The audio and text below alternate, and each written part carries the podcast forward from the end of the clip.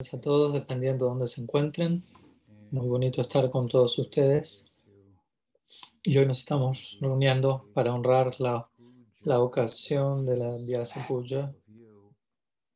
Mm. Mm, en relación a aquellos que se encuentran de alguna manera especialmente bajo mi cuidado.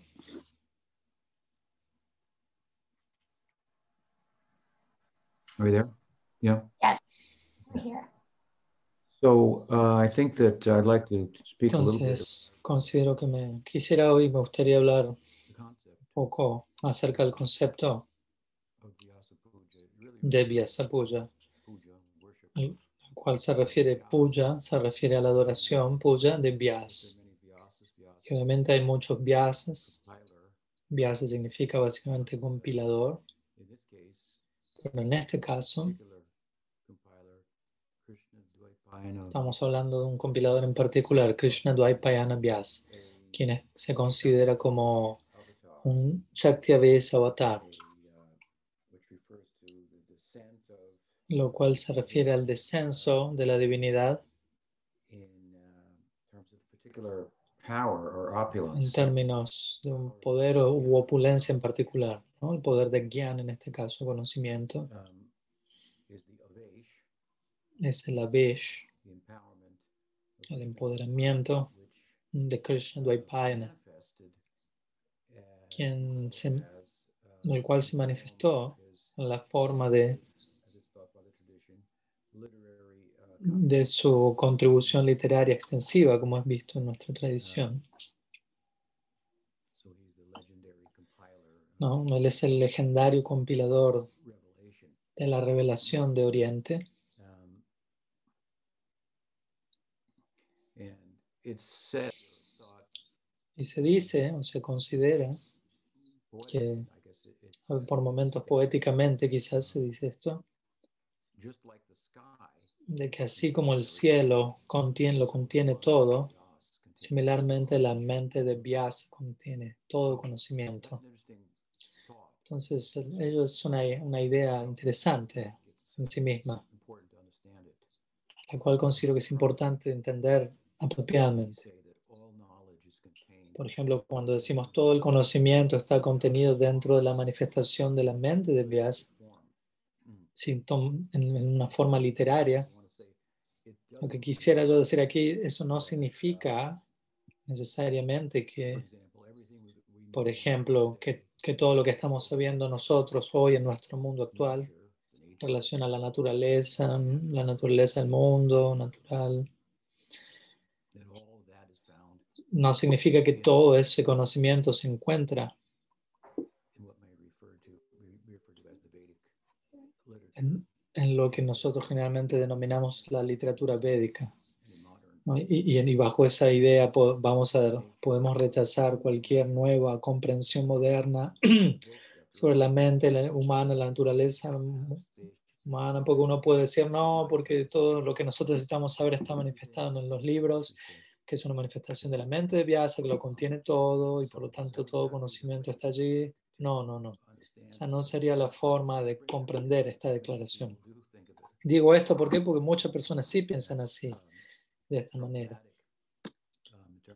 Y, y ello es problemático en términos de uno poder tomar ventaja de la contribución de Vyasa, mm, de Vyasa y de sus sucesores hasta el momento presente.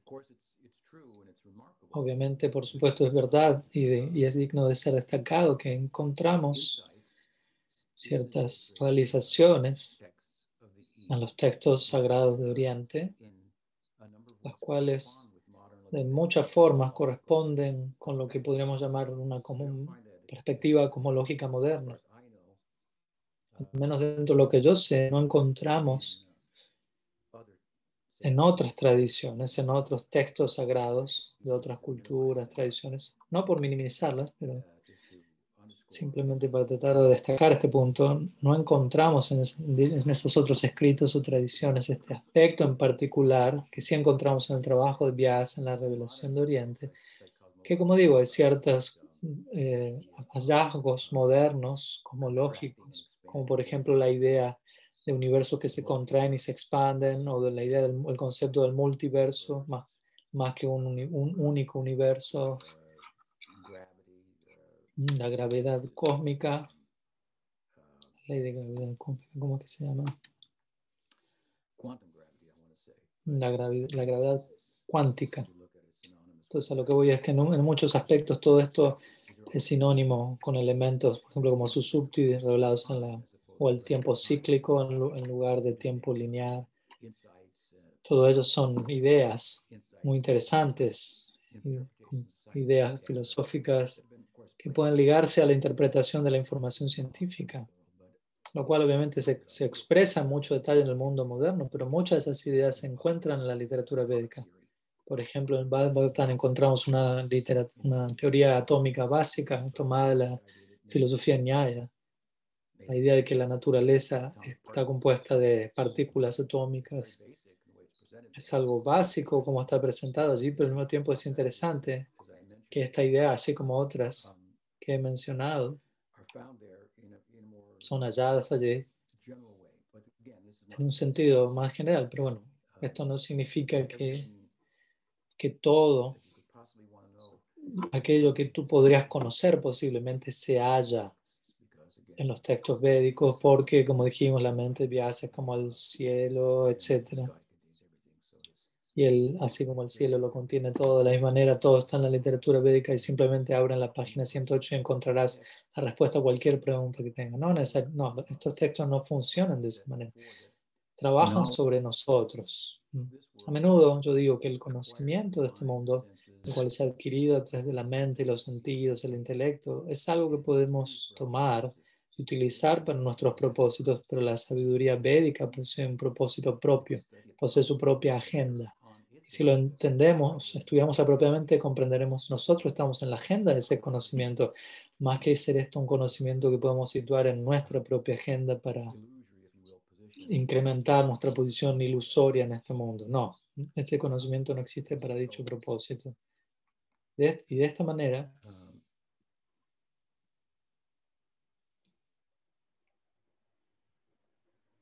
What is the knowledge then?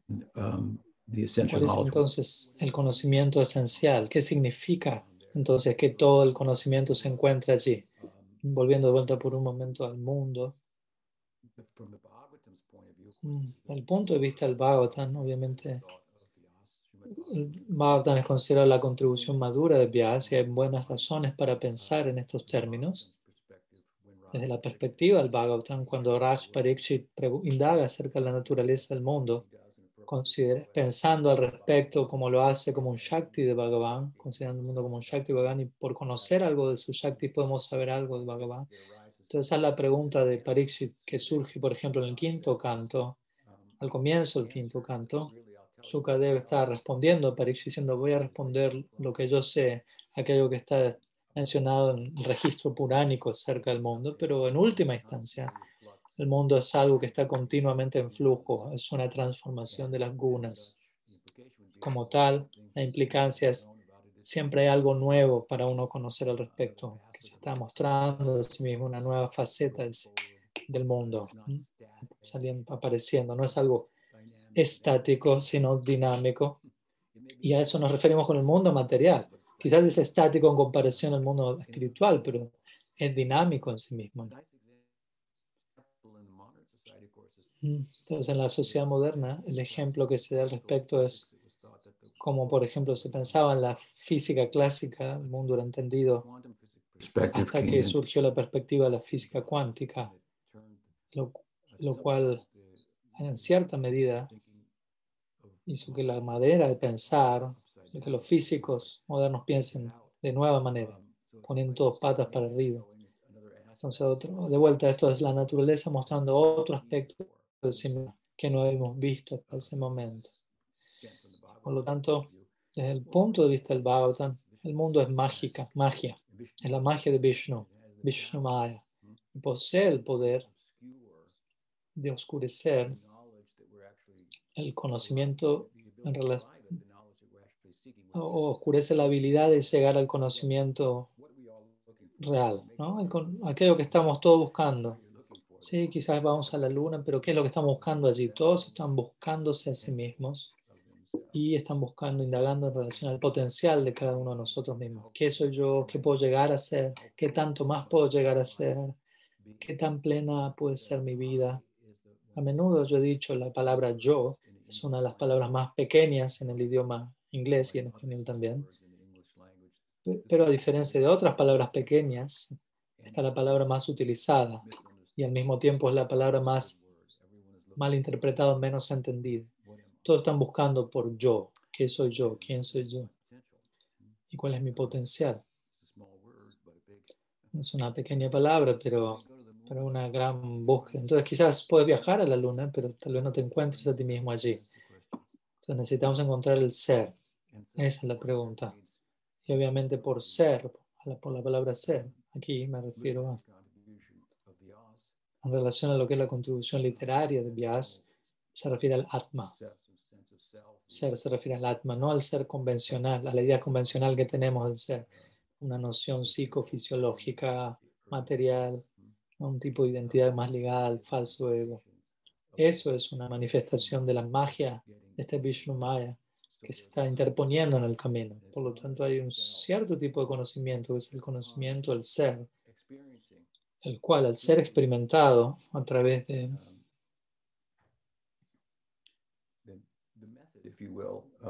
el método, por decirlo de alguna manera, entregado en los textos sagrados, los textos sagrados se destacan en ello, en este, en este punto, en el conocimiento del ser y en la fuente del ser, en el potencial del ser y el método para uno llegar a esa realización.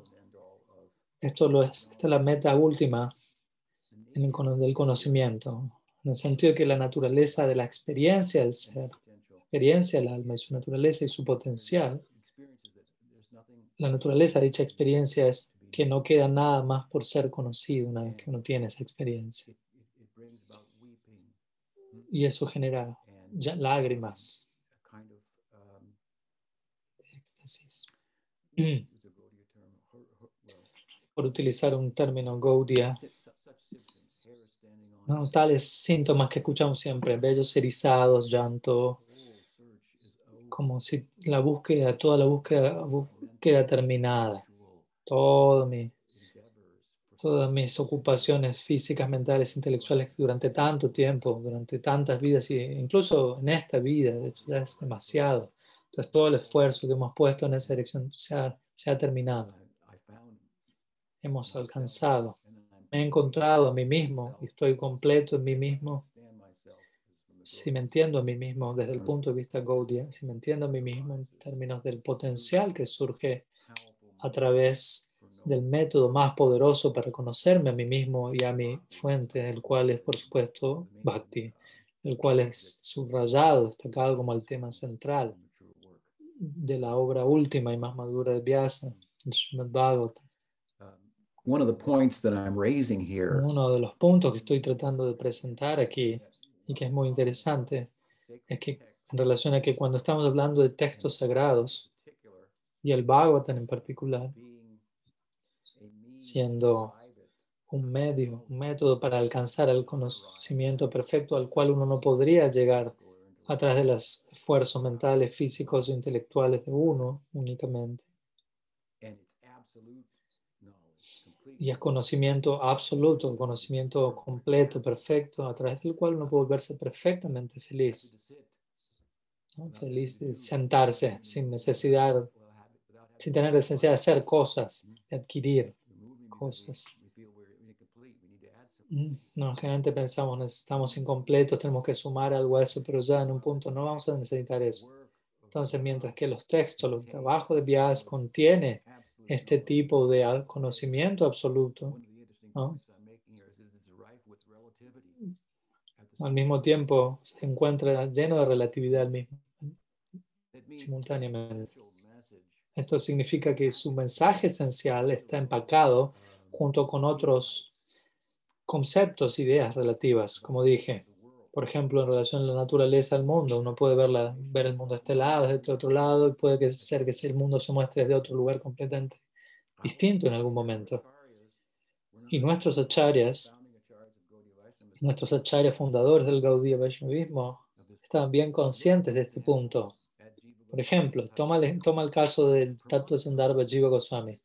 El Pramana, Pramana Kanda de esta obra tiene que ver con la epistemología Gaudiya, donde se presenta la, cómo conocemos lo que conocemos, epistemología.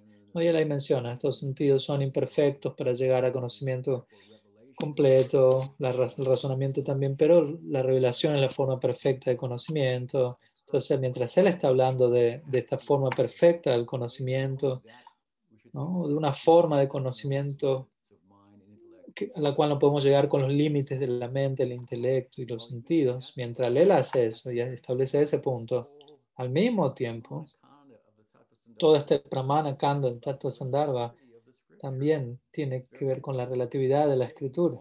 Es algo muy interesante. Él está, está haciendo un punto en relación a, este conocimiento de ser absoluto y la forma perfecta, pero al mismo tiempo está señalando la relatividad de ello. Por ejemplo, él dice, tenemos en los Vedas un gran cuerpo de conocimiento, quizás el cuerpo más voluminoso de literatura en todo el mundo, pero dado, Jiva Goswami dice en su, de su época, siendo esta época, no es posible tomar ventaja directa de los sonidos védicos y cantarlos apropiadamente.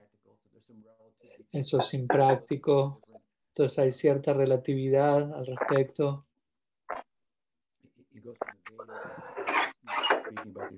Mm. Luego él habla de los Vedas, de los Upanishads, Vedanta Sutra. Y él dice, ya hay muchas interpretaciones de ello. Las tres palabras son. Swami si puede silenciarse, por favor. Entonces, todos hay diferentes presentaciones en diferentes formas, etc. Y eventualmente en un punto él rechaza todos los Puranas ¿ah? o los acepta hasta el punto en donde los Puranas ponen su foco en el Srimad Bhagavatam. Entonces dice, no, este Purana está en la modalidad de la pasión, es para alguien en la modalidad de la ignorancia, ¿qué tiene que ver con nosotros? Entonces él está apuntando a la relatividad de todo este conocimiento, de conocimiento, mientras que al mismo tiempo está hablando de su, de su característica absoluta. Entonces es algo muy interesante. Generalmente tendemos a tomarlo el lado absoluto. Aquí está, este es el trabajo de Vyas, todo el conocimiento está allí y rechazamos todo lo demás que viene de otra parte como una excusa para no tener que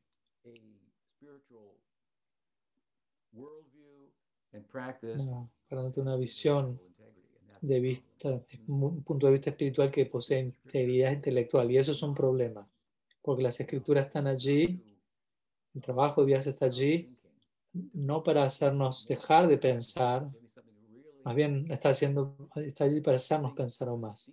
Nos quiere dar algo, nos está dando algo para pensar profundamente y para tratar de aplicar ese conocimiento de forma que lleguemos a un conocimiento perfecto. Mm, y, dicha obra dice que contiene ese conocimiento y ese conocimiento trata de ti, de quién eres tú, de nuestro potencial.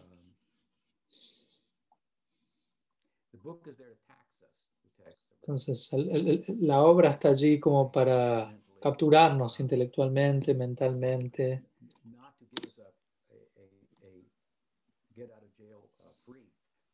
Mm. Pero no tampoco para darnos un ticket para que salgamos gratis de la prisión, por decirlo así, en donde ya no tengamos que pensar. Entonces sí, todo el conocimiento está allí, en el trabajo de Vyas. Mm, quizás es una, nota de pie muy larga que he dado aquí, pero vengo, vengo hablando aquí al respecto de... Estamos hablando de Vyas y también de su sucesión. La literatura está allí, los textos están allí. Raya Hari puede silenciarse, por favor.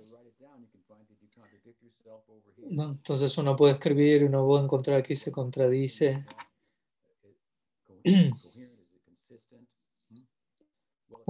Es lo que uno escribe es coherente, es consistente. él dijo esto aquí, él dijo esto allá. Entonces, cuando todo eso está escrito y analizado, se vuelve el, cuerpo estándar de conocimiento, como un mapa. Entonces la idea es que los acharyas sucesores, los vyasas sucesivos, por decirlo así, continúen ar- articulando, comentando and Mm.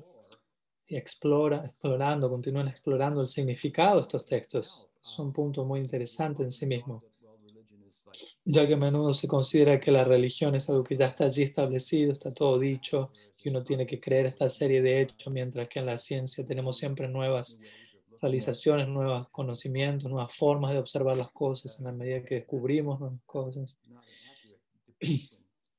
Pero esto no es una descripción apropiada de ninguno de ambos lados. ¿Mm? No, la apertura de los científicos es cuestionable Por un lado. en un sentido absoluto, de seguro. Uno puede utilizar un.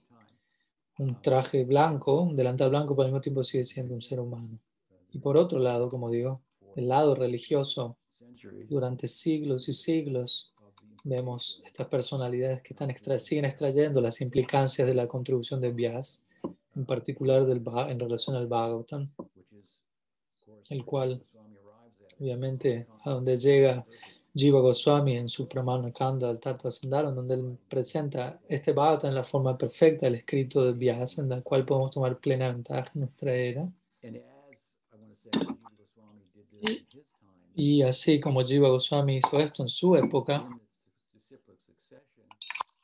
en la sucesión discipular de acharyas sucesores, que- quienes continúan elaborando, expandiendo, echando luz sobre los textos centrales, llegamos a lo que es nuestro parivar, el Bhaktivinoda Parivar y su contribución, y el hecho de que Bhaktivinoda Thakur interactuó con ciertos conocimientos modernos de la época, en India y fuera de India, el mundo moderno, etc. Y él allí se encontró él con el desafío de esta misma idea que estábamos hablando, la idea tradicional, hay una persona llamada Vyas que vive en el Himalaya, los Himalayas aún sigue allí, sus libros contienen todo conocimiento, etc.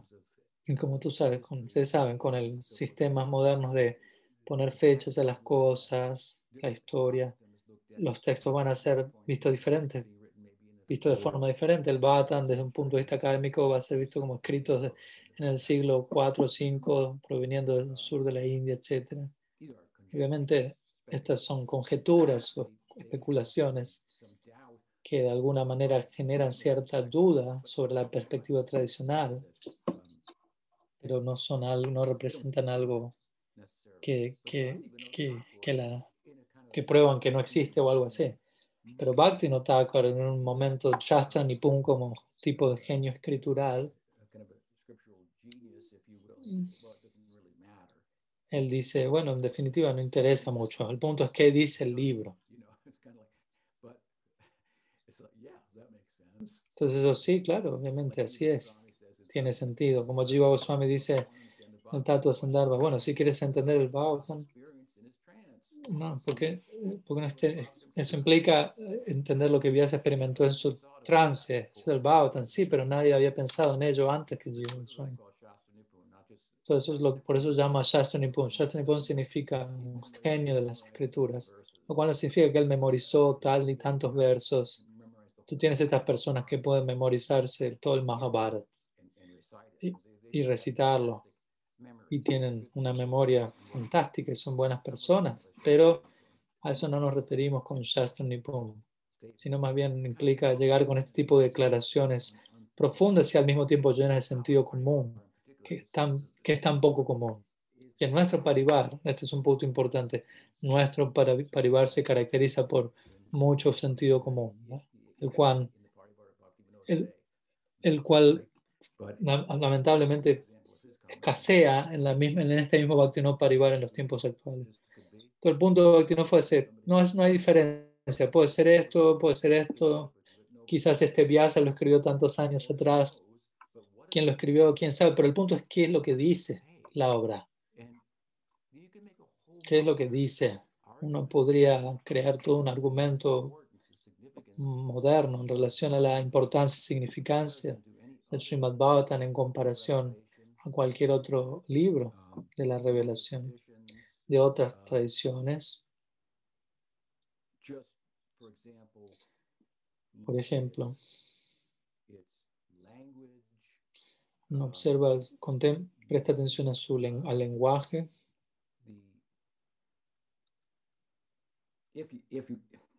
En India, en donde las personas están conscientes de todo ello, de todos los textos sagrados, el Srimad Bhagavatam, other than maybe the Gita, quizás aparte del had Gita, come along with Ramayan, which is kind of, justo con el Ramayan, el cual es de alguna manera el, el paralelo en relación al Ram Bhakti, en relación al paralelo del Srimad Bhagavatam, en relación al Krishna Bhakti.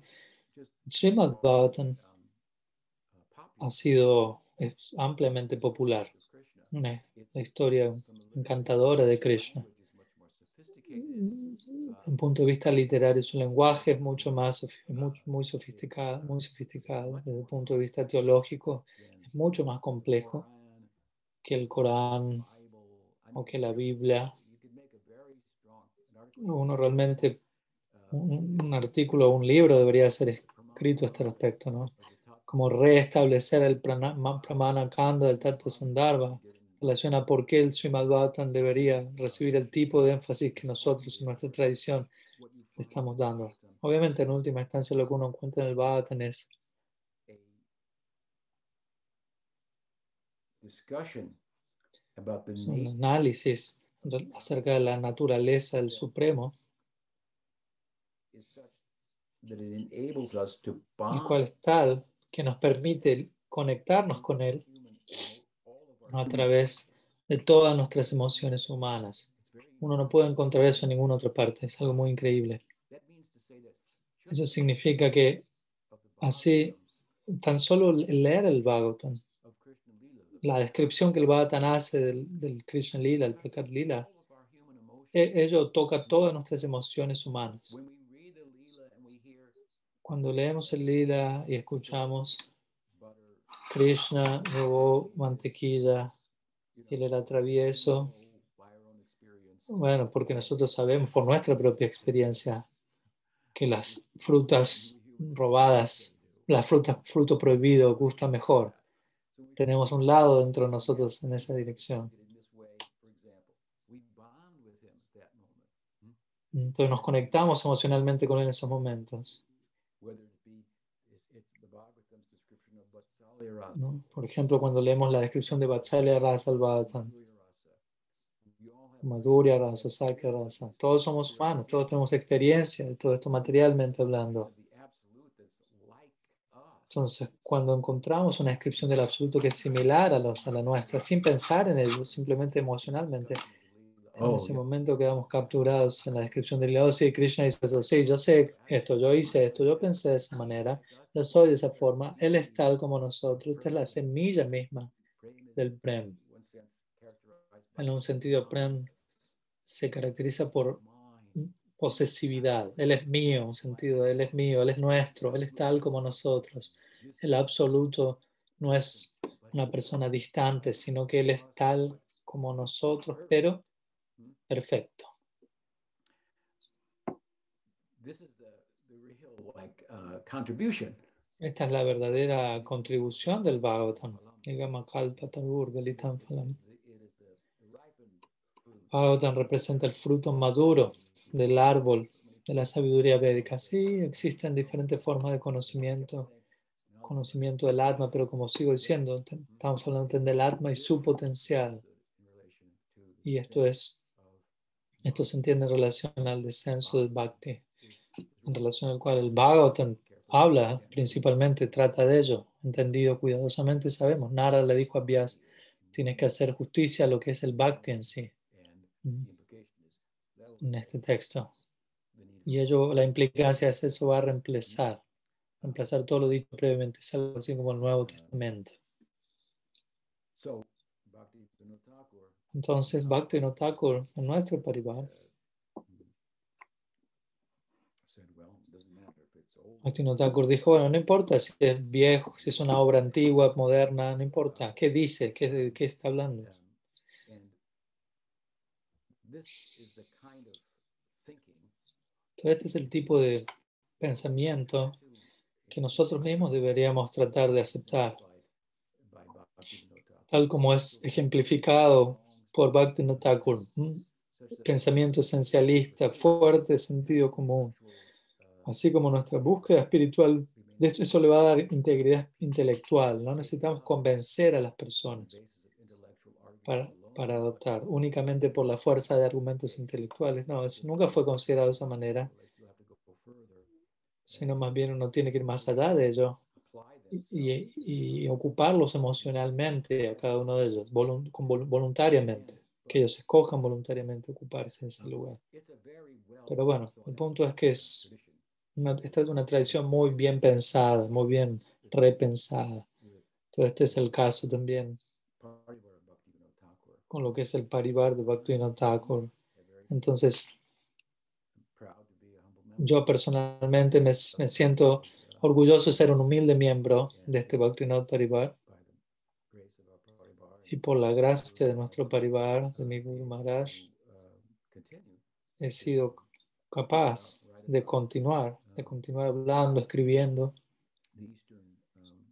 acerca de, de la revelación de Oriente. Prabhupada escribió que el primer, la primera ocupación de una acharya es, una, es entregar una contribución literaria. Yo creo que en un sentido amplio él se refería a la idea de, de que diferentes acharyas establecen una contribución literaria en la forma de comentarios al Vedanta Sutra, pero personalmente no necesitamos hacer eso ya que tenemos el trabajo de Govinda Vasya de Baladev Villabhushan. Pero como él mismo dice, por encima de ello tenemos el Srimad Bhattan, como Mahaprabhu mismo dijo, y como, como otros textos también sagrados dicen que es el Bhattan, es el comentario natural al Vedanta Sutra. Entonces, este es el texto central de los Gaudiyas. Y durante siglos, hasta ahora, los Gaudiyas han estado extrayendo cosas del Bhattan que uno nunca se hubiera enterado que estaban allí. Entonces, personalmente, me siento humilde, eh, inspirado en, humildad para tener el servicio de continuar con esto y parece ser que ha sido de ayuda para algunas personas, aquellos de ustedes que están hoy reunidos aquí y mi propia experiencia del Bhagavatam. Mm, hablando un poco acerca de mi persona en este día. Eh, en Los Ángeles yo me uní a la misión de Prabhupada en las montañas de Santa Cruz con un grupo de, de viaje de Sankirtan. Cuando Prabhupada llegó a Los Ángeles unos meses después, fuimos a Los Ángeles, allí fui iniciado y allí, en ese momento teníamos capítulos, capítulos del Bhagavatam que habían sido publicados, por ejemplo, como panfletos. Y las clases eran, las clases eran dadas a partir del Bhagavatam y eso era algo muy inspirador para mí, emocionante. ¿Qué va a seguir luego? ¿Qué va a venir luego? Yo estaba listo, viviendo todo el día para preguntándome, pensando qué pasó ese día en el Bhagavatam, en esa lectura, y luego pensando qué va a pasar el otro día. Entonces, estaba muy atento en las clases y en esos días fui suficientemente afortunado. Por ejemplo, cuando yo llegué a Los Ángeles, Prabhupada puso el nombre de Nueva Dwarka, uno de sus lugares. Allí tuve muchas experiencias profundas con Prabhupada allí, ya que pasé los periodos más largos con Prabhupada, en mi caso allí. Como dije, yo creo que eh, unos tres meses en, en primavera solía estar allí, luego él volvía a ir en, invierno. Eso fue así durante algunos años antes de que yo comience a viajar, a hacer artesanías en cuya época también tuve oportunidad de asociarme con Prabhupada en diferentes partes, pero allí en Los Ángeles de forma concentrada solía escuchar su clase Bhatan todos los días. El otro día alguien preguntó,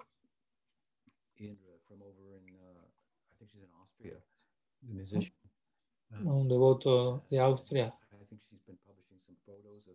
Que estuvo publicando unas fotos mías, una devota que publicó unas fotos mías con Prabhupada en el grupo de Suchitana Sangha y alguien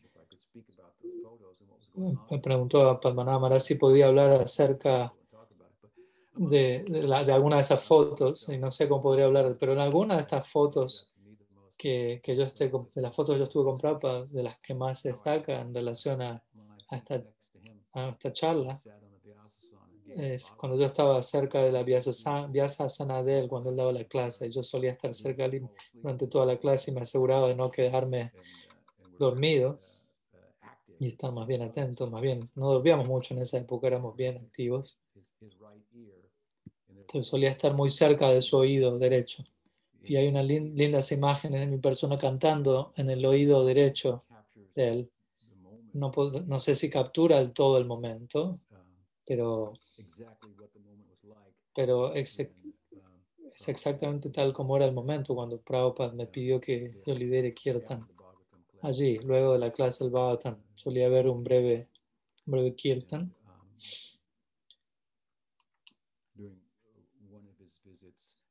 Y durante una de sus visitas, usualmente había algunos sannyasis y algunos otros devotos, que, líderes líderes dentro de la congregación.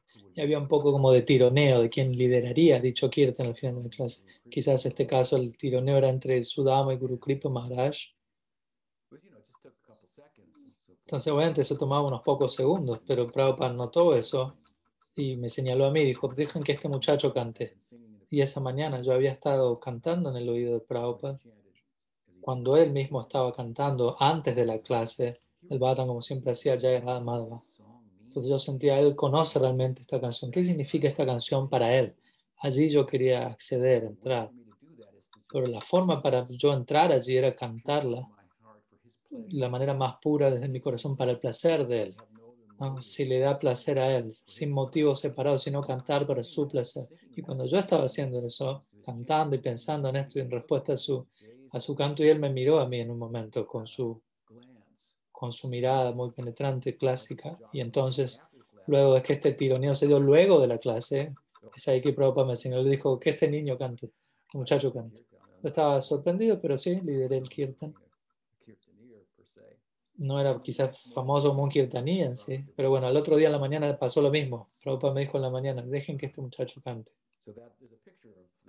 Entonces hay una imagen de eso que de alguna manera representa ese momento de mi persona cantando al oído de Prabhupada cuando él está en su vyasa. Y esto en relación a la clase del Bhagavatam. Mm, otra ocasión similar que viene a mi mente en Los Ángeles también Prabhupada solía cantar ya Madhava antes de la clase. Yo estaba parado en frente, en frente de la Vyasa. Estaba haciendo este tipo de danza, moviéndome de esta manera de un lado al otro. A veces lo llamamos el paso Swami, porque Prabhupada en una ocasión nos mostró cómo bailar. Entonces yo quería ser estar autorizado y ser parte del Guru Parampara. Entonces dije, bueno, vamos a bailar. Si bailamos, vamos a bailar como Prabhupada lo dijo. Entonces era mi idea. Voy a bailar para su placer mientras él canta. Y la próxima vez que, que Prabhupada volvió a Los Ángeles, creo que Nanda Kumar era su asistente allí, y él me dijo, Prabhupada le dijo a él, ese muchacho tripurari, él danza muy bellamente. Entonces, las cosas no, no, pasaban por alto para él y no pasaban por alto para mí tampoco. Por lo tanto, uno tiene que ser cuidadoso.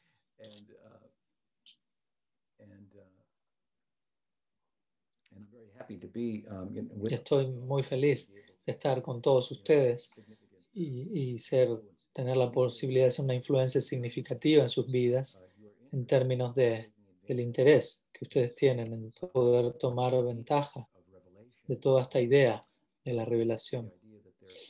La idea de que existe una forma perfecta de conocer las cosas a través de la cual podemos alcanzar, llegar a, una felicidad, conocernos perfectamente a nosotros mismos y conocer nuestro potencial en su máxima medida. Para mí, en lo personal, obviamente, quiero hablar brevemente, sé lo que significa tener un guru. Y no es algo que podría posiblemente hacer a un lado o que podría comparar con cualquier con ninguna otra cosa en mi vida. Especialmente al, yo estar pensando en aquellos primeros días en Los Ángeles con Prabhupada, pasando tanto tiempo con él allí, yo aprendí tanto de su presencia. Aprendí que, aprendí qué significa amor en separación, cómo se siente. Eso fue algo muy choqueante para mí, escuchar un día que Prabhupada estaba partiendo, siguiendo viaje. Yo no podía concebir la idea de que siguiese viaje. Me vi sobrecogido por éxtasis en mi, en mi lamentación, por decirlo así. things like this I could understand. Entonces, como, cosas como estas, ¿no? Pude, pude entender atrás de ello. Esto es, lo, esto es amor en separación, de lo cual él está hablando. Entonces, tantas experiencias tuve allí con las cuales fui bendecido en, en, en es- en estas épocas también formativas de mi vida. Mm, little Si me permiten, quizá me gustaría ir a Los Ángeles y hablar acerca de todos esos momentos que me pasó a mí aquí y allá, que, la, que lo que la idea me dijo aquí. He said, well, watch me dance. Uh, Jagannath.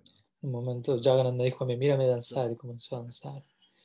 Uh, um, En fin. uh, Entonces, como digo, sí, sé qué significa tener un guru. Um, Y sé que un día como el de hoy, cuando uno piensa en relación a la aparición del guru en la vida de uno, lo cual es algo así importante, yo no, eh, yo no pienso de ustedes en la forma que ustedes piensan en relación a mí, pero sí, obviamente sé que tengo un rol allí, por la gracia de Prabhupada, por la dirección de Pujapad Selasiddhar Maharaj, que me solicitó que comenzase una misión. Y, que- y que extendiese, como él me dijo, el trabajo de Prabhupada, la prédica, como, como dije, hoy en la mañana estuve hablando con algunos de los devotos aquí, estuve hablando, hice bastante trabajo de difusión en las primeras épocas. Estuve muy, muy, muy activo, extremadamente activo durante mucho tiempo. Algunos de ustedes me están encontrando ahora, conociendo ahora un poco menos activo, pero cuando si me, si me hubiesen conocido antes, antes de entrar en mi semi-retiro, hay, ¿no? hay varias buenas razones para ello. Pero mi punto es estoy feliz de estar disponible como lo estoy ahora. Obviamente ahora con el tema de la pandemia y todo, eh, espero poderlos encontrar personalmente. ¿No? Y estoy muy agradecido a aquellos que se han sumado a nuestra sangre, me están escuchando y están hoy aquí presentes. Pero aquellos que, que, que aún, y que aún no han tenido chance de conocerme en persona, por lo que espero encontrarme con todos ustedes en algún momento. Pero considero que para nuestra misión es bueno para mí, es bueno estar en una posición, estar yo en la posición en la que me encuentro. ¿no? La pandemia ha ayudado en ese respecto, también, dándome a mí tiempo para concentrarme en ciertas cosas y obviamente ayudar a otros. Padmanabh Maharaj está organizando este ciclo de clases todos los días, donde ustedes pueden escuchar a diferentes oradores. Sí, todos los días de la semana. Todo es algo muy bueno.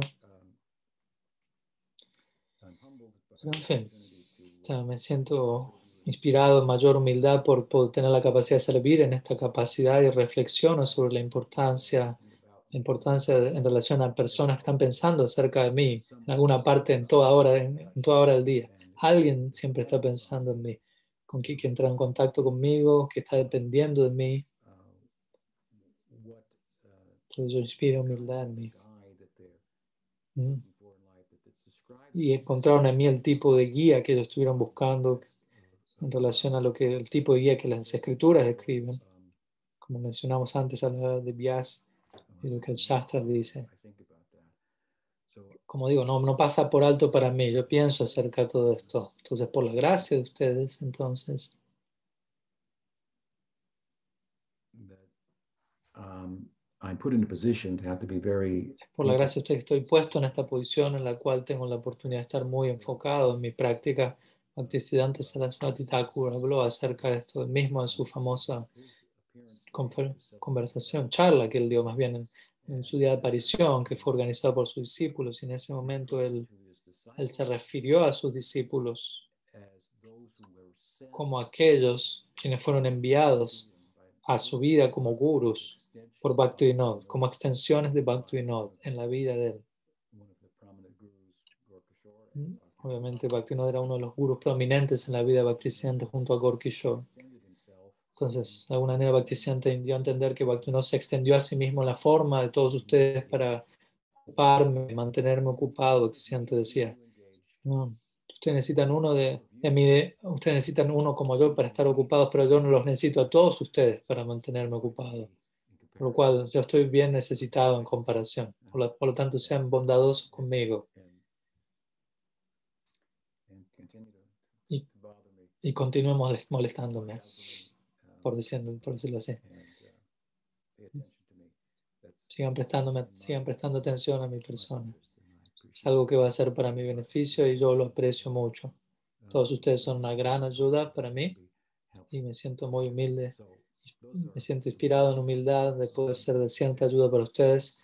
Todos estos son algunos pensamientos el día de hoy. a little awkward to uh, speak about myself. Obviamente es un poco extraño hablar acerca de mí mismo en un día como hoy. ¿no? O algunos creen que yo hable acerca de mí mismo, pero lo hice un poco, aunque obviamente no es mi tópico, no es mi tópico favorito. ¿Alguien tiene algo que quisiera compartir? ¿Algún comentario? ¿Alguna pregunta que quieran presentar? Si alguien tiene alguna pregunta al español, podrían. Avisarme. Pasamos el micrófono, lo traduzco, me pueden enviar el mensaje por escrito. Aquí Pranada tiene una pregunta. Pranada pregunta, ¿podría compartir algunas ideas en, relación a qué, sobre qué está trabajando hoy en día en términos de escritura? ¿Qué, ¿Sobre qué va a seguir escribiendo? Ese más dice, he tenido diferentes ideas al respecto, diferentes, bastantes. Y no podría decir que todavía establecí una dirección en particular, pero tengo ciertas ideas, tales como escribir un libro. One, one thought is Una, una de las ideas es of Krishna. escrito acerca del Aprakat Lila de Krishna desde la perspectiva de Sakya Rasa, As the lilas are portrayed in the Bhagavatam and tal como los lilas son descritos en el Bhagavatam. Y yo pensé extender ello y hacer todo el Braja Lilas del nacimiento de Krishna hasta su uh, partida um, uh, Mathura. a Mathura. I've thought about writing Pensado acerca de ello. Por otro lado, he pensado acerca de escribir un libro que represente la esencia del Bhakti Rasamrita Sindhu, como un pequeño un ensayo en relación a cada uno de los capítulos del Bhakti Rasamrita Sindhu. Mm, Así como en su momento también pensé escribir un, un libro con ensayos que representen cada capítulo del Gita, así como otro libro con ensayos representando cada canto del Bhagavatam, una especie de, de resumen. Obviamente mi idea de un resumen no es simplemente condensar lo que ya se dice allí, sino, sino más bien condensarlo, pero pensar acerca de ello y aplicar teología al respecto. Entonces, estos, aquí, estas son algunas, algunas de mis ideas recientes. También estoy interesado en, he dado una serie de charlas en Carolina del Norte hace unos años atrás sobre el Namastakam de Rupa Goswami. Entonces también estoy pensando en quizás hacer algún libro o algún comentario al respecto. Tengo que buscar esas charlas y, y volverlas, no escribir algo acerca de ello. Son, son, ocho versos glorificando el santo nombre escritos por Rupa Goswami. Eso sería algo más breve, una idea más digerible, algo similar al Sikshastakam, algo más breve quizás incluso. En mi mente, quizás me veo más inclinado ahora de algo más breve luego de esta obra tan extensa en la que estoy trabajando, Sakya Mandala. También Gurunishta y Brindaranya están ayudándome a hacer que el proyecto Darshan Press se, se, se, se lleve a otro nivel. Y, y, obviamente ya es bastante estar aquí viviendo en Audari y tener las vacas y mantener el lugar. Entonces quizás necesitamos tomar distancia ciertos elementos. Si habría un mayor grupo de personas aquí, que no está aquí presente por diferentes razones. Y hoy, hoy detuvimos, de hecho, el, el, la venta de leche, como había mencionado, ayer o hoy.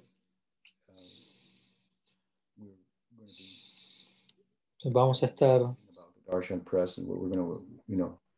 estamos teniendo algunos encuentros en relación a este proyecto de Darshan Press, de la editorial. ¿no? Poner, por ejemplo, todos mis libros en formato de Kindle, republicar algunos de los que están fuera de, de impresa, de, de, impresión, perdón. Algunos detalles de edición.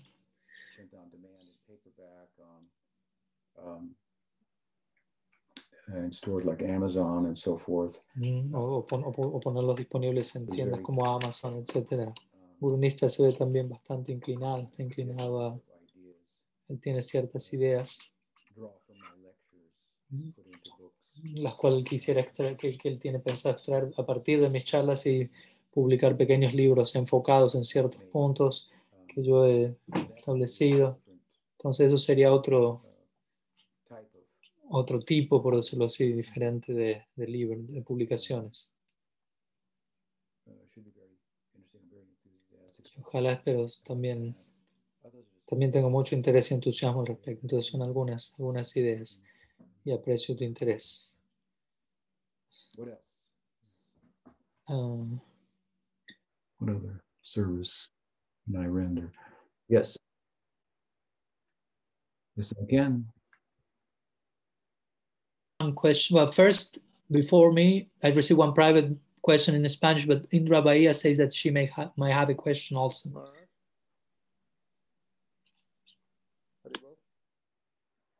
So, Um, I don't know. Maharaj, but I think um, Gaur Narayan had actually another question more related to uh, the Bhagavatam. He's asking, I remember you mentioned writing summaries of the Bhagavatam. Are you still considering that? And then I Yeah, have yeah, a I- question. I just mentioned, Just mentioned that. in um, in my response to Pranava, so it's still something on my mind. It, it's a valuable. pregunta si planea escribir un resumen sobre el Bhagavatam. Sí, estoy pensando, como dije al respecto, es una contribución valiosa. El Bhagavatam, como dije hoy, es un texto muy amplio, muy grande, muy complejo. the average person to enter into and really figure out what's Difícil para que una persona pueda acceder a ese libro y decir qué está pasando en este libro. Entonces sería una contribución valiosa. Pero bueno, aún sigue en mi mente. Hare Krishna. And my question is, so when Y you la saw pre- una pregunta de Indra Bahía dice, cuando yo vi estas fotos, cuando usted vio estas fotos, ¿cómo usted, qué, qué pasó en su corazón? ¿Cómo se sintió al ver estas fotos que ella publicó de Srila Problemas con Srila Prabhupada? Entonces, una de las cosas que me, vine- me hicieron, con las que sentí mucho fue en relación a los devotos presentes allí, cómo ellos estaban en su mejor momento, cómo Prabhupada estaba extrayendo de ellos su ego de, ser- de servicio, por decirlo así, sacando a la luz su lado como sirvientes. Y así es como me gusta justo de pensar de ellos y de recordarlos a ellos en esas épocas y qué tan enfocados estaban, enfocados y algunos de ellos no están en el momento presente tan enfocados. Eso sería un contraste, muchos de ellos desafortunadamente. Y entiendo ciertas razones por las cuales, no, no es que los estoy culpando, pero el punto es que contemplo esas fotos y, y me siento muy cerca a prácticamente todos ellos, a casi todos ellos. Y, y, y cómo ellos estaban dándose a sí mismos y contribuyendo, y me siento feliz de, de estar, de estar entre ellos. ¿no? Eran épocas muy especiales en la historia del Vaishnavismo Gaudiya, de seguro. Prabhupada es una, fue una, una persona muy interesante en términos de, de su habilidad para generar entusiasmo, dedicación,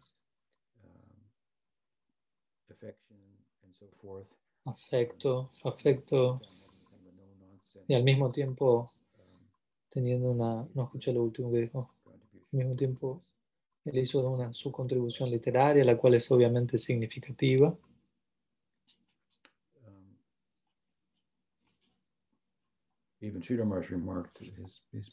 Incluso si la Maharaj destacó el poder de Prabhupada para extraer tanta dedicación de tantas personas, lo cual no es algo común. Entonces uno puede ver eso. yo sé lo que esas personas, la mayoría, están pensando en esas imágenes, esas fotos, qué estaba pasando, donde yo estaba, en Maya, pura, en Brindavan, algunas de las imágenes, ¿no? saliendo en las caminatas matutinas por los campos de arroz con Prabhupada, in, in Mayapur, uh, you know, pues, prominent topics, you know, ¿no es cierto? Entiendo reflexiones sobre algunos de los tópicos prominentes de estas charlas. Entonces, de alguna manera, tales imágenes me transportaban, me transportaron a aquellos momentos y son como, fueron algo así como un, como un flashback psicodélico o algo así, como un udípano, un estímulo para lo que es- fue el éxtasis de aquellos momentos. Estos son oh, néctar para los ojos. Gracias. Gracias por ello. Jai, Hare Krishna. Hare Krishna.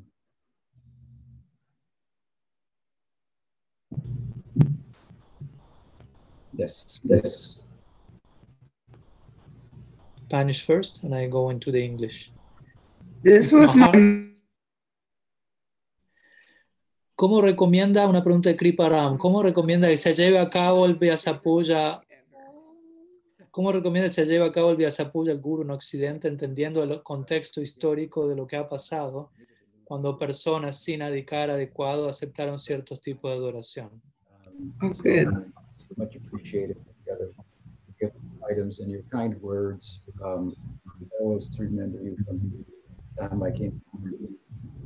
time I came, to New York. Entendiendo que yo hice la pregunta a una madre, esta charla fue la favorita, la que más le gustó de todas, y le estaba agradeciendo. by book distribution. To be met with by Booty Monta and, hablando de uh, una historia de distribución de libros, ya volvemos a la otra pregunta, con un devoto, un Budimante, otra madre llama Yadurani, otra madre,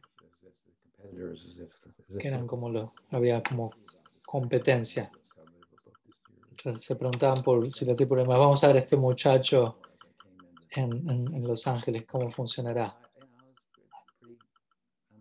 Pero yo personalmente soy alguien bastante observador.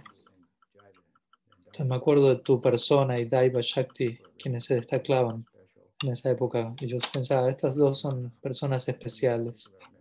Entonces tú en particular, Mahara, quien hizo la pregunta, quien comentó, Authority and ya estábamos distribuyendo libros en tal aeropuerto, tal otro aeropuerto.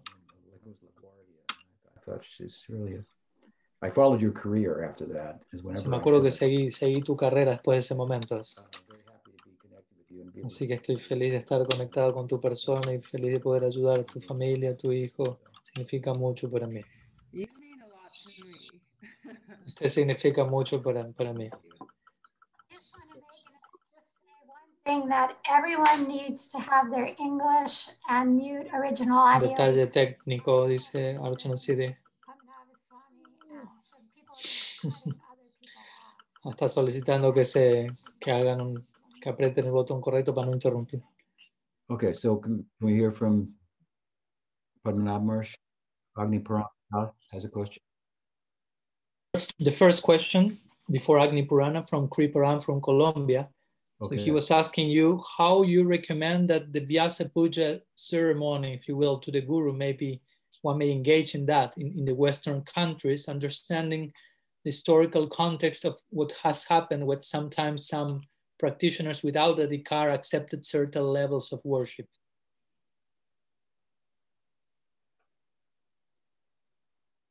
I think that um, En relación a la pregunta de Kriparan que presentamos hace un momento, ¿cómo él opina de cómo llevar a cabo la adoración al Guru en Vyasa Puja en Occidente, siendo lo que pasó en el pasado con personas sin tanto dedicar aceptando ello? Si el tipo de manera está por responder al respecto. No, no, pien- no considero en sí que la adoración is a problem in one sense. la no considero en un sentido que la adoración es en sí el problema. Por ejemplo, la ofren- el ofrecimiento de arte es un ritual en India, el cual no es tan poco común. Uh. Incluso la madre de Sridham le ofrecería arte a él en el, en el lila diario. Of course, you know that that said, um, it's odd in the Western. Obviamente en Occidente, and- el mundo occidental es visto como algo extraño quizás y se ve como ah, demasiado, ¿no?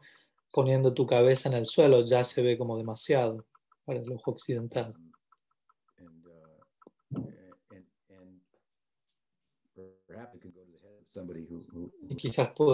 uh, también pueda afectar a alguien si está sentado y otros están cayendo a, su- a sus pies. Puede ser de Oriente o Occidente. O sea, estoy pensando acerca de tu pregunta mientras la respondo.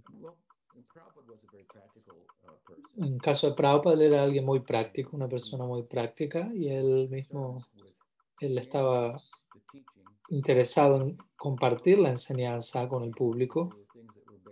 Y si había cosas que fuesen barreras para dicho compartir, él, él ajustaría los ajustes apropiados.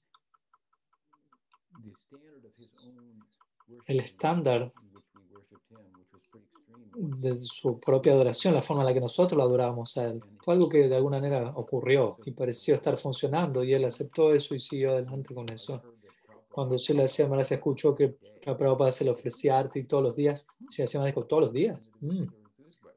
Y los devotos están entusiastas al respecto, ok, dijo, si le él lo contempló desde ese lugar. También di una referencia previamente de que la celebración de Vyasa Puya de Bhaktisiddhanta en donde él consideraba a sus discípulos como representantes de su propio guru que lo estaban ocupando a él. Y Bhaktisiddhanta estaba sentado en un gran asiento y era una charla muy, muy famosa que era llamada más humilde que una brisna de hierba, aunque externamente no se veía humilde, sentado por encima de todos los demás, pero estaba explicando en, ese momento por qué estaba haciendo eso. Pero incluso en ese momento quizás ello era un poco fuera de, de la norma, de lo, de, lo, de lo normal de lo que eran las normas previas dentro del Gaudiya Vaishnavismo, en donde generalmente los sadhus y los gurus, si por ejemplo contemplamos, el, observamos el Jaiva Dharma de Bhaktivinoda Thakur, podemos darnos una idea de cómo los grandes sadhus de la época se conducían ellos mismos y cómo interactuaban con el público, con sus estudiantes. Si uno observa un, una imagen, una idea muy íntima, muy, muy encantadora que carece de Aishwarya. Pero Prabhupada utilizó el Aishwarya de Occidente en, en conciencia de Krishna y él parecía que estaba funcionando, por lo tanto, él continuó con ello. Pero obviamente también hay, mucho, hay lugar, mucho lugar para seguir pensando diferentemente al respecto, especialmente a la luz de, de lo que tú mencionas en la pregunta en mi caso particular, yo considero que es importante que los estudiantes no malinterpreten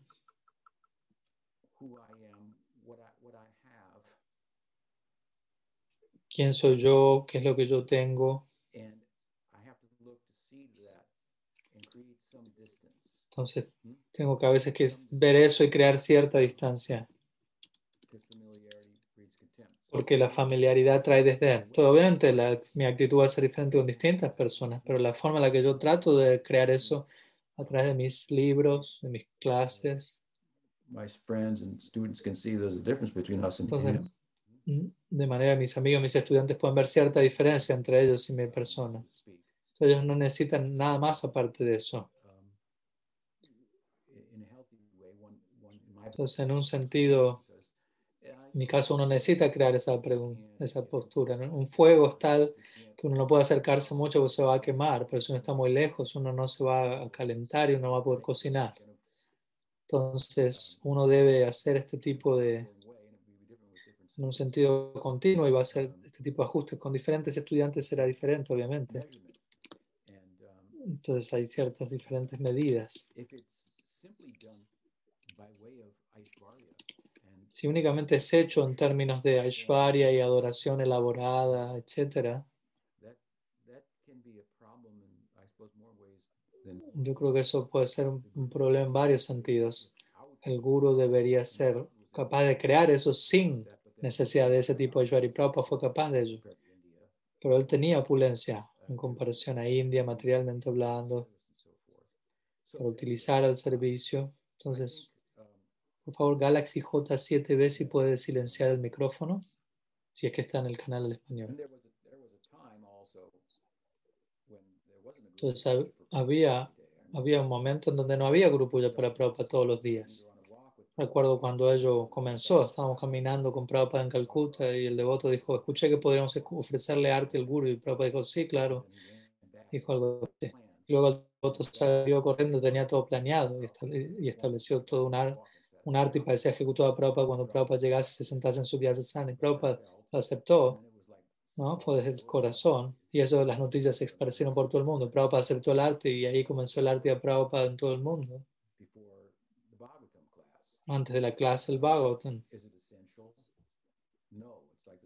¿Es algo esencial? No, es como la historia del gato. ¿no? Se estaba por dar una clase del Bhagavatam y alguien que dio la clase dijo, denle un poco de leche al gato, estaba maullando. ¿no? Antes de la clase del Bhagavatam, entonces el gato obviamente fue al otro día, pasó lo mismo al otro día, y esto pasó por años, el guru pasó, partió y luego el gato partió, partió y el próximo guru dijo, continuó con la tradición y el gato había partido. Él dijo, bueno, no podemos seguir con la clase del Bhagavatam si no tenemos un gato, tenemos que tener un gato y darle leche antes de empezar a hablar del Bhagavatam. Entonces, no, no, algunos detalles, no, no necesariamente los más importantes. Si me sientes mi idea, en principio debería haber cierta consideración por el conocimiento y el ejemplo de devoción del guru. Y hay que tomar cierta ventaja y para ello cierta distancia se puede establecer. Entonces el guru ha de ser apreciado por su carácter, por su personalidad. In light of where they are, Y nosotros deberíamos ser pensativos en relación a dónde se encuentra el guru y, y cómo eso se expresa en términos de la cultura en la que uno se encuentra, en donde el bhakti está siendo trasplantado.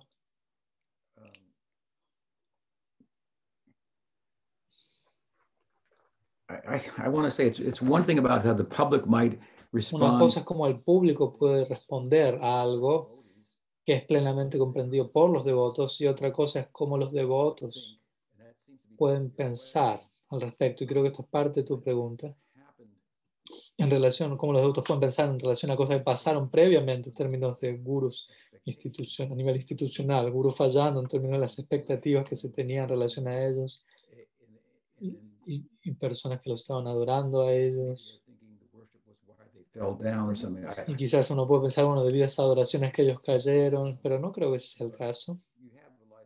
Pero obviamente uno tiene la licencia para uno ser pensativo al respecto, reflexionar.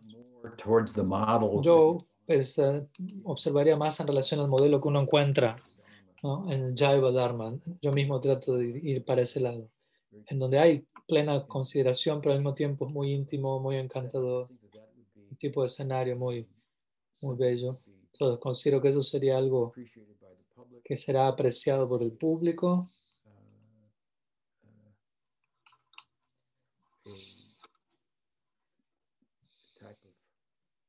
Considero que ello es un tipo de estándar que los devotos, con los cuales los devotos pueden relacionarse en relación a, en relación a los problemas que tú has tenido. Espero que eso sea de ayuda. Okay, um, Panchatattva said he had a question I'm, in the I, chat. personally, I'm not personally, I'm not someone to have my feet bathed with. Personalmente, yo no soy alguien que, que hace, que deja que le laven sus pies con yogur y que le pongan guirnaldas hasta la cabeza. Si me conocen, saben que eso no funciona con mi, con mi persona en absoluto. Mm, Pero supongo que la pregunta es, bueno, ¿qué pienso acerca de ello? Entonces, Then see me in action. Entonces ya, ya Kriparam, vam- vamos, vamos a poder pasar un tiempo juntos y vas a poder verme cómo me conducto en la práctica. Tatua tiene una pregunta, si es que hay tiempo. Can't hear you're saying. No, no, puedo, no puedo escucharte. Can't hear. Arton City, what does he have to do so that I can hear him? Um, Panchatattva, do you have your little globe? Did you click on English mute? está hablando, pero es de un canal equivocado, por decirlo así, si la tipura además no lo puedo escuchar. Si la sign tipura además le está indicando donde hay un pequeño, el círculo donde dice inglés. Probably doesn't say English because he hasn't clicked on it yet, but it's a translate. It says EN, or well, anyways, what does it say? Well, it's just a translator globe until he clicks on it. De determinar cómo él puede hacer para hacer la pregunta.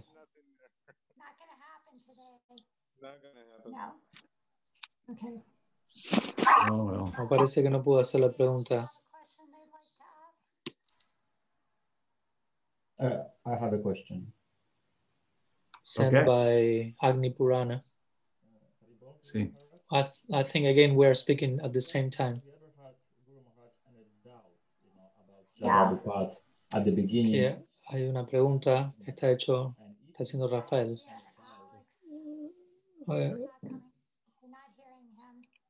Raphael, Yes, Rama Govinda.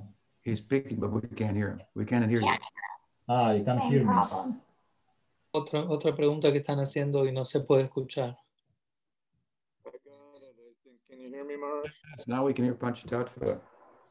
Que, que ahora Panchatato, el devoto que hizo una pregunta antes, puede, puede ser escuchado.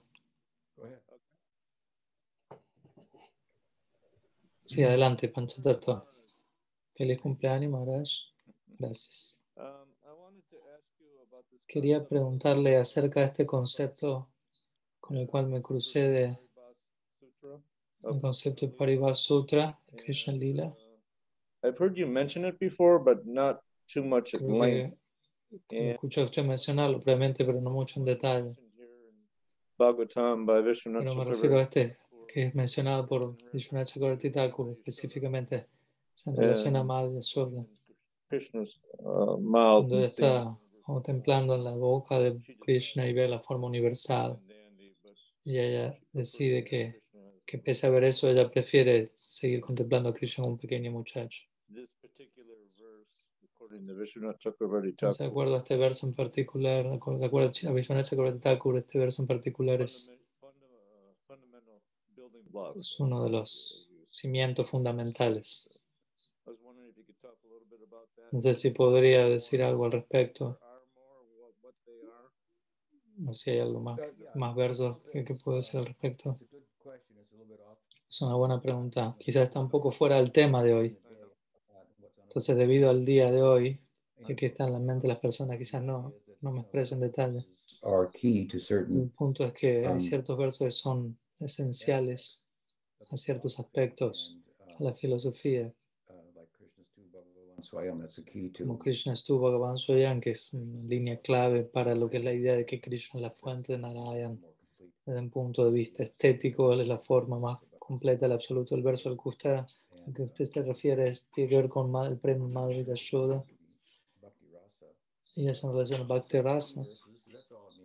Hay ciertos versos, básicamente eso significa que son versos claves, que son muy poderosos y que constituyen algo sobre lo cual un- uno se expande luego mayor detalle Mm. En relación a diferentes aspectos de la enseñanza. Por ejemplo, está el Chatushloki, el Bhagavad Bhagavatam, el Chatushloki, el Gita. Parece ser que Vishwanath Chakravarti Thakur gusta de encontrar ese tipo de, versos y los designa de esa manera. Creo que él fue el que dijo estos son los cuatro, estos cuatro versos del Gita son la esencia. De alguna manera como power, son aspectos destacados del texto en relación a aspectos poderosos de la enseñanza. Entonces vamos a dejarlo allí por el momento. Hello. Okay. Uh, he sent it via chat in Spanish, so uh, let me look it for that. Let me read it in one minute, one second in Spanish, and I go back in English. Por favor, acepte. Quería preguntarle si en algún momento, eh, cuando se asociaba con Sila Siddha Maharaj, sintió que Sila Prabhupada era quien estaba instruyéndolo. ¿Recuerda específicamente algún momento? Muchísimas gracias por su tiempo e inspiración. En algún momento. Yes. Can I do? Can I read it in English? Okay. Yeah. So Agni Puran is saying, uh, "Dear Tripura Maharaj, please accept my humble obeisances. All glories to Srila Prabhupada. I would like to ask you if, in during any moment when you were associating with Srila Sridhar Maharaj, if at any moment you felt that Srila Prabhupada was the one instructing you at that moment, do you specifically remember some some moment in that connection? Thank you so much for your time and inspiration." Well, I don't um, think of it quite like that. I don't quite. I Quizás no I- lo veo no creo que quizás tuve esa experiencia literalmente, pero cuando leí por primera vez el libro Sri Guru y su gracia de Silasian Maharaj, yo sentí que,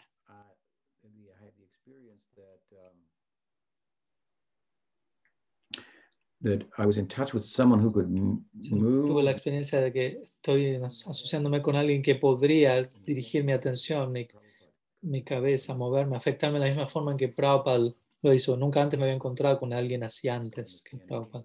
Entonces en ese momento pude inmediatamente entender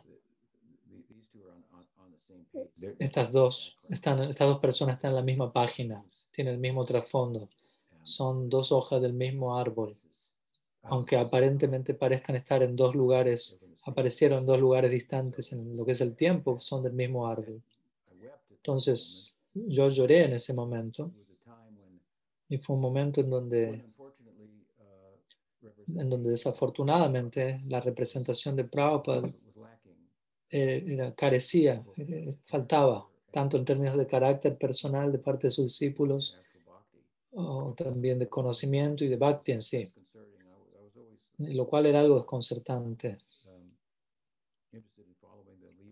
Entonces yo siempre estuve interesado en seguir a los líderes y hacer la- la- las cosas correctamente.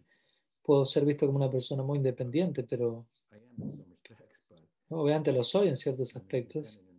pero- Pero en esa época yo pensaba, yo, yo soy independiente. bueno, Mi punto es con ser independiente yo no voy a ser, or not deserves, but who has that, has that kind of power. that- that- that- o sea, yo me voy a dejar controlar por aquellos que realmente, naturalmente tengan el poder de hacerlo, no por alguien más. um, dedication. Aqu- aquellos que naturalmente extraigan esa dedicación naturalmente a partir de mí. Entonces, esa es una forma en la que yo hice una conexión, ¿no? En relación a este punto. Prabhupada está hablando a mí a través de decir, está aquí, él nuevamente está. Aquí está aquello que es esencialmente Prabhupada, aquí está presente nuevamente, en una forma distinta, hablándome con la misma medida de,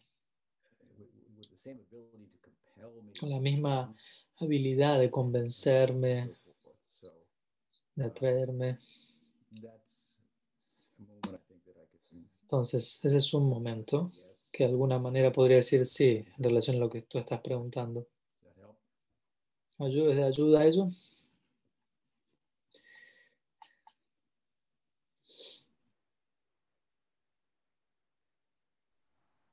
Okay.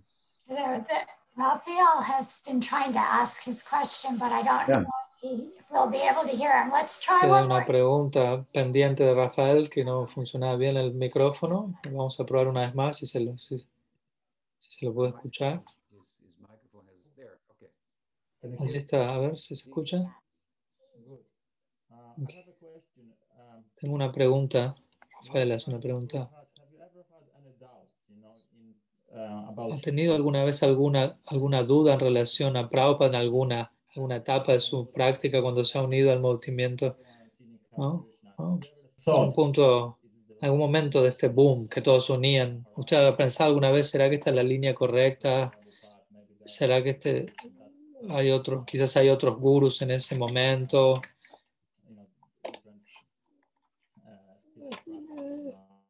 ¿no? que puedan presentar la práctica desde otro lugar. No, pregunto dentro de lo que es la práctica de Bhakti Yoga. Y si la, la respuesta es sí, ¿cuál sería la, deuda, la duda? Y si, si la tuvo, ¿cómo la resolvió en ese momento? Uh. Porque obviamente yo estoy seguro que el gusto del guru se va desarrollando con el tiempo y hay etapas donde uno está más estable o etapas donde puede tener ciertas dudas, pensamientos. Entonces, si eso pasó, en, su caso, sí podría, por favor, explicar. Bueno, al comienzo no tenía ninguna otra experiencia de ninguna otra figura de guru aparte de Prabhupada. Prabhupada era la figura central para todos nosotros y todos nosotros nos vimos llevados hacia él y lo aceptamos sin cuestionamiento, básicamente. Y luego, al ocuparnos en la práctica de acuerdo a sus enseñanzas, como digo, yo tuve una experiencia profunda la cual confirmó, lo cual confirmó Um, um, in, in my life that I had connected with lo cual confirmó en mi vida que estaba conectado con una persona que podría liberarme de la existencia material y aún más que ello. Entonces yo diría uh, que aquello que, que, que prevenía las dudas, que hacía que no surgiesen dudas, era la experiencia que yo podía, que yo derivé de seguir sus instrucciones. Y yo las seguí bien estrictamente en la práctica y, y practiqué de manera muy diligente. Por lo tanto, yo tuve resultados. Yo tuve la experiencia. Quizás tú mismo puedes, puedes recordar que nuestro amigo mutuo y mi, y mi discípulo Gokul Chandra le estuvo viviendo conmigo aquí en Audaria. Y en un punto él te escribió a ti, es real aquí. Algo así. Él estaba teniendo una experiencia de una profunda inmersión en la práctica. Y él dijo, esto no es solamente teoría, aquí hay algo realmente pasando. Entonces, la experiencia es algo que confirma, pero vente, para uno tener la experiencia, tenemos que salirnos de nuestra cabeza y utilizar nuestra cabeza para ablandar nuestro corazón, ocuparnos de manera profunda y consistentemente. Nuestro condicionamiento no siempre permite esto, a veces se interponen cosas, no siempre quizás estamos en buena asociación y puede haber muchas distracciones, muchas luchas y en ese sentido puede haber razones para que los devotos tengan dudas o falta de experiencia. En última instancia, la experiencia es el pramano, la evidencia final de que estoy en el lugar correcto. Entonces he tenido profundas experiencias en este, a este respecto. ¿no? Como digo, puedes ver estas imágenes que hablábamos hace un rato, las fotos con Prabhupada, recuerdo, puedo recordar el éxtasis de esos momentos. No digo con esto no tengo experiencias ahora, pero esas experiencias tempranas que tuve confirmaron mucho para mí. Y aparte de ello, como digo, no había nadie más para considerar, porque no tuvimos ninguna otra conexión con otros gurus. Ahora, por otro lado, cuando Prabhupada partió de este mundo, ahí entramos en otro capítulo. Él no está presente allí personalmente, él está siendo mal interpretado en cierta medida, en buena medida, y necesitamos seguir adelante. Y, alguien, y otras figuras aparecen en escena como posibles representantes de él, aunque lo estaban mal, mal representando dentro del movimiento, lo cual generó problemas. Y entonces, luego, surge la exposición a, a, a otras figuras fuera del movimiento disco. Esa exposición se volvió una realidad. Y en ese momento, por ejemplo, Pujapati Maharaj, él es un ejemplo. Su ejemplo, el ejemplo de él, generó ciertas dudas eh, que surgieron en mi persona en relación a Prabhupada, pero no acerca de la espiritualidad de Prabhupada en sí. Yo no tenía duda alguna acerca, de ello, porque los mantras que recibí de él funcionaron, por decirlo de alguna manera.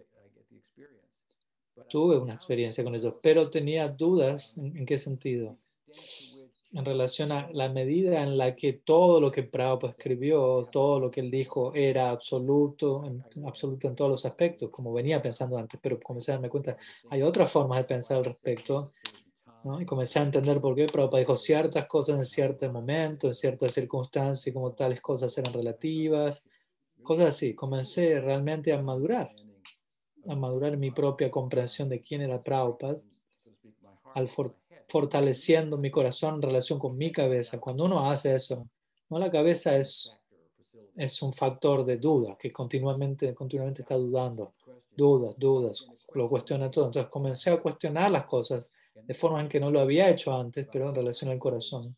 Pero también aprendí en relación a otros desafíos, en relación a nuestro sampradaya, a nuestro paribar, viniendo de otros paribar en relación a la autenticidad de, de todo nuestro linaje. Bhakti Siddhanta, algunos no lo aceptan a él, o, o no aceptan sus innovaciones. Entonces quedé, me había expuesto a todo eso. Y todo eso me dio un momento para pensar acerca de temas sobre los cuales no había pensado antes. Y comenzar a ver formas en las que Prabhupada podría ser mal interpretado. Y, y si él, él podría haber dicho tal cosa de otra manera. Y comencé a entender las dudas de otras personas. Y comencé a entender la validez de sus dudas también, de estas personas. Comencé a entender por qué sus dudas eran razonables. Previamente, quizás antes las hubiera rechazado si alguien me hablaba de Prabhupada, pero ahora comencé a entender por qué tales personas podían tener dudas desde su punto de vista. Pero obviamente ellos no tenían mi experiencia, lo que yo viví. Entonces, para mí, mi, mi experiencia personal es la que le daba más fuerte y me llevaba en la dirección de en acceder a tópicos controversiales y manejarme con tópicos controversiales como estos y responder, encontrar respuestas, formas de responder a todo ello y aclarar dudas en relación a Prabhupada que podían surgir en, podían surgir en otros. Entonces, había una función de duda, por decirlo así, pero lo que estoy tratando de decir es que yo amo a Prabhupada. porque yo sabía que Prabhupada me, me quería, me amaba a mí también. Entonces, entonces yo estoy an- anclado, por decirlo así, a, a él, a ello. there, there are ways in which he's written in his books. I can, in Entonces hay formas en las que él escribía en sus libros y yo, obviamente estaba, él viajaba a lo largo del mundo respondiendo cartas y escribiendo libros en la noche, obviamente, cuando uno escribe de esa manera, ¿no? Eh, quizás algunas cosas se pueden pasar por alto y quizás los devotos que están con él van a decir ponga lo que, lo que usted quiera, no hay nada que corregir y él no recibe el servicio debido que necesitaba de esos editores en el sentido de mejorar el libro como Prabhupada seguramente también hubiera querido. Es un tema grande en sí. Entonces quizás algunos detalles aparecían aquí y allá. Y Prabhupada dijo una cosa aquí, dijo otra cosa allí. Ese tipo de cosas pueden surgir y yo fui capaz de resolver esas cosas, como digo. Y, y como digo, no, te- no tuve dudas acerca de su espiritualidad. Como digo, tuve ciertas dudas sobre la forma en la que yo estaba pensando acerca de él, enabled me to think about him more deeply. Lo cual me permitió a mí pensar acerca de él de forma más profunda y, generar una apreciación más profunda, la cual para otras personas puede parecer, otras personas cuya convicción to him. y, y servicio a él developed. no se ha desarrollado, no, no ha sido muy bien pensado. Mi, mi forma de pensar acerca de Prabhupada quizás se parecía para ellos como algo herético o algo así, they have not gone through the exercise, I would say. Pero ellos no han ido atrás del ejercicio, por decirlo así, de armonizar su corazón con su, su corazón con su cabeza. Todas son algunas ideas, espero que ayuden. Bueno, bueno verte. ¿Dónde estás ahora? ¿En Londres? Uh, yes. I'm in London. Okay. Sí, sí, estoy en Londres. I hope to see you sometime soon. Espero verte algún momento pronto. So? ¿Algo más?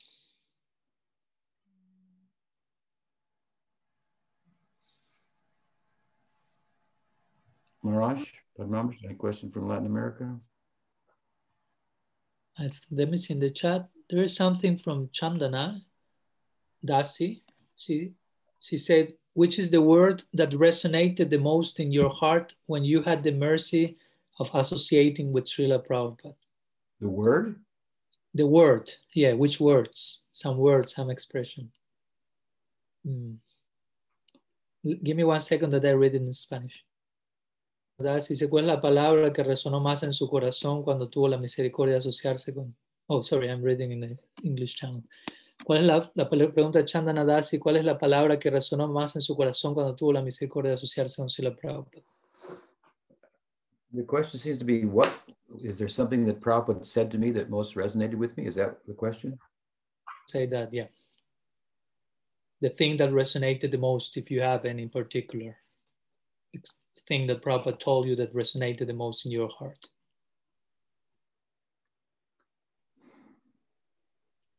La pregunta tiene con eso. Si hay algo que Prabhupada le dijo a Srila Tripurama, ¿qué fue lo que más resonó en su corazón? Entonces él dice, no siento que hay algo en particular que le haya dicho que resonó en particular, sino más bien la forma en la que él pensaba acerca de mí. Yo, yo creo que era algo interesante para él y algo que generaba curiosidad en él. Y de alguna manera cierto humor. Mm. Le surgía la idea de que alguien como yo se podría volver, like was unexpected. but I no como que no era algo que se esperaba, que yo era la forma, que yo fuese de la forma en la que yo era. No, no digo que él pensaba que él, no digo que él pensaba que no era algo que se esperaba. No sé si, lo, si, si estoy explicando, no, sé, estoy seguro estoy explicando bien la idea.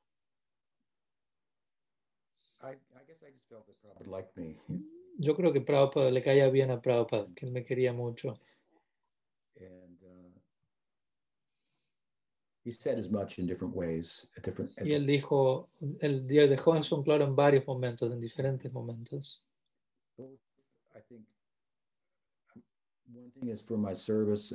Entonces una cosa es en relación obviamente a mis, quizás él sentía esto por mi servicio y por otro lado personalities. Um, en relación a mi personalidad. he uh,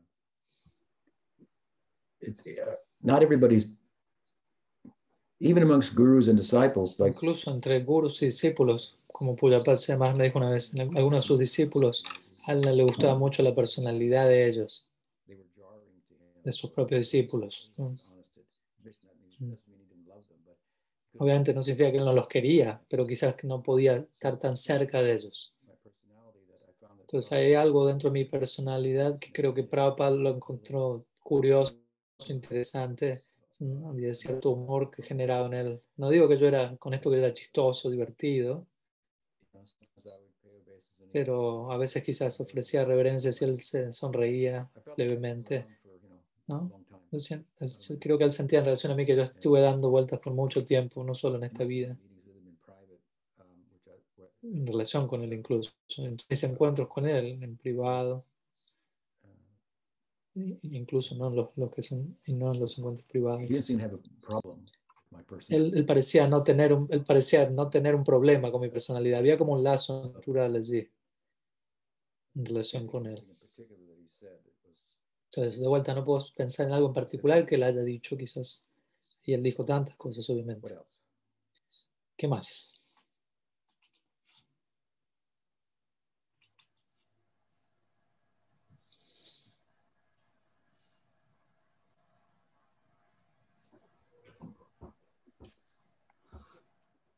I think the Prabhupada thought I was a good devotee. That's a really big compliment. A good devotee. Todo un elogio, un buen devoto. Good devotee, not a great devotee. ¿no? Uno quiere ser un buen. Tú tienes que querer ser un buen devoto, no un gran devoto. Un buen devoto. So many people to be a great devotee. Tantas personas están tratando de ser un gran devoto y ese es el problema.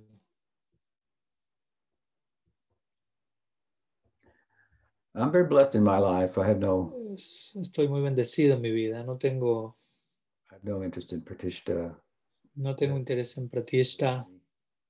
Eso no ha tenido nunca, me ha, me ha generado interés en mí en ningún momento. Siempre pensé, ¿cómo puedo estar interesado en ello? Algo tan vacío. Just to serve and do the bien servir y hacer lo correcto. Ese es mi interés. Entonces, yo creo que Prabhupada pudo apreciar eso. I was a link in a way um, between Prabhupada and the public. He used to ask me what people would say. También yo solía hacer algo, una conexión entre Prabhupada y el público. Prabhupada me preguntaba qué decía el público, qué tipo de argumentos tenían en contra de la filosofía, porque yo siempre estaba en relación al público. Otros, algunos otros líderes no están tan en conexión con el público como yo lo estaba. Entonces, yo estaba en contacto con Prabhupada, estaba en contacto con el público. También estaba en contacto con los distintos tipos de los devotos nuevos. Entonces representaba para Prabhupada un, kind of niche, if you will, un- un portal, por decirlo así, en particular a través del cual. Prabhupada solía extraer ciertas ideas. Entonces, entonces, en fin, algunas ideas. ¿Alguna otra pregunta? ¿Algún otro comentario? I can just feel all the gratitude devotees. Rajabu me está diciendo muchas gracias, Guru Maharaj. Puedo sentir toda su gratitud. No, no, no se lo escuchan muy bien. Rajabu me das. Okay, well, we've gone on long. Bien, entonces ya hemos estado hablando un buen rato aquí. Así que vamos a dejar aquí. Mañana nos encontramos nuevamente para. Paribar ki jai, Shivas Vyas Sí, Roy, Gur- jai. Gaudiya Parivar ki jai, Vyasarai ki Jai. jai, Gaur Bhaktivinoda ki jai, Gaur Premananda Hari Bo. Ya, entonces, bueno, gracias. Shela Bhaktivedanta